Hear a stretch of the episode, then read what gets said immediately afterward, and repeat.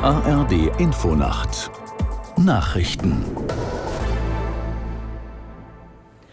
Um 4 Uhr mit Juliette Groß.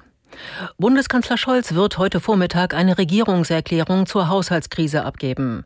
Im Bundestag ist dafür eine 25-minütige Rede vorgesehen. Danach sind zwei Stunden für die Debatte angesetzt. Aus der Nachrichtenredaktion Diane Batani. Es ist zu erwarten, dass die Opposition hart mit der Haushaltspolitik von Scholz Regierung ins Gericht gehen wird. Das Bundesverfassungsgericht hatte Teile des Bundeshaushalts 2023 für verfassungswidrig erklärt. Gestern hatte das Bundeskabinett einen Nachtragshaushalt verabschiedet, der die Finanzplanung für das laufende Jahr nachträglich auf eine grundgesetzkonforme Grundlage stellen soll. Über diesen Entwurf soll der Bundestag erstmals am Freitag beraten. Die Opposition rief Scholz auf, seine Regierungserklärung für einen Kurswechsel zu nutzen. 17 am Sonntag von der Hamas freigelassene Geiseln sind in Israel eingetroffen.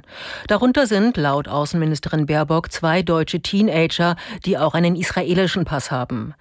Im Gazastreifen hat die islamistische Hamas seit Beginn der Waffenruhe vier Gruppen von Geiseln freigelassen.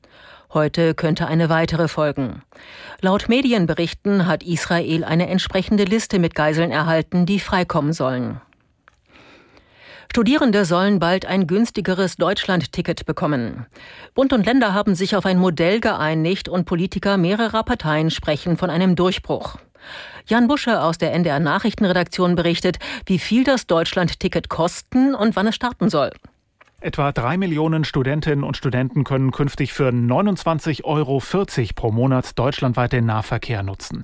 Diesen Betrag hat NRW-Verkehrsminister Krischer genannt. Voraussetzung, die Studierendenausschüsse müssen mit den Verkehrsunternehmen die notwendigen Verträge schließen.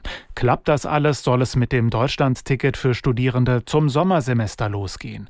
Nach langen Verhandlungen gibt es jetzt also eine Lösung. Bislang war das 49-Euro-Ticket für viele Studierende nicht zu bezahlen. In einigen Bundesländern gab es aber schon und vergünstigte Angebote. Ein starker Wintereinbruch sorgt im Südwesten Deutschlands für Chaos. Wegen heftiger Schneefälle sind vor allem Regionen rund um den Taunus in Hessen sowie westlich von Wiesbaden betroffen. Mehr als 100 Autofahrer blieben im Schnee stecken und mussten von der Feuerwehr befreit werden. In einer internationalen Schule in Wiesbaden müssen viele Schülerinnen und Schüler übernachten, weil sie nicht mehr nach Hause fahren konnten. In mehreren Regionen im Südwesten sind Bäume unter der Schneelast umgestürzt und blockieren Straßen. Das Wetter in Deutschland. Tagsüber in der Südhälfte Schneeregen oder Schnee, in der Nordhälfte Wolken 0 bis 5 Grad. Am Mittwoch wechselhaft mit Schneeregen minus 1 bis plus 5 Grad. Am Donnerstag im Süden kräftiger Schneefall, ansonsten Wolken und im Norden Sonne. Es ist 4.03 Uhr.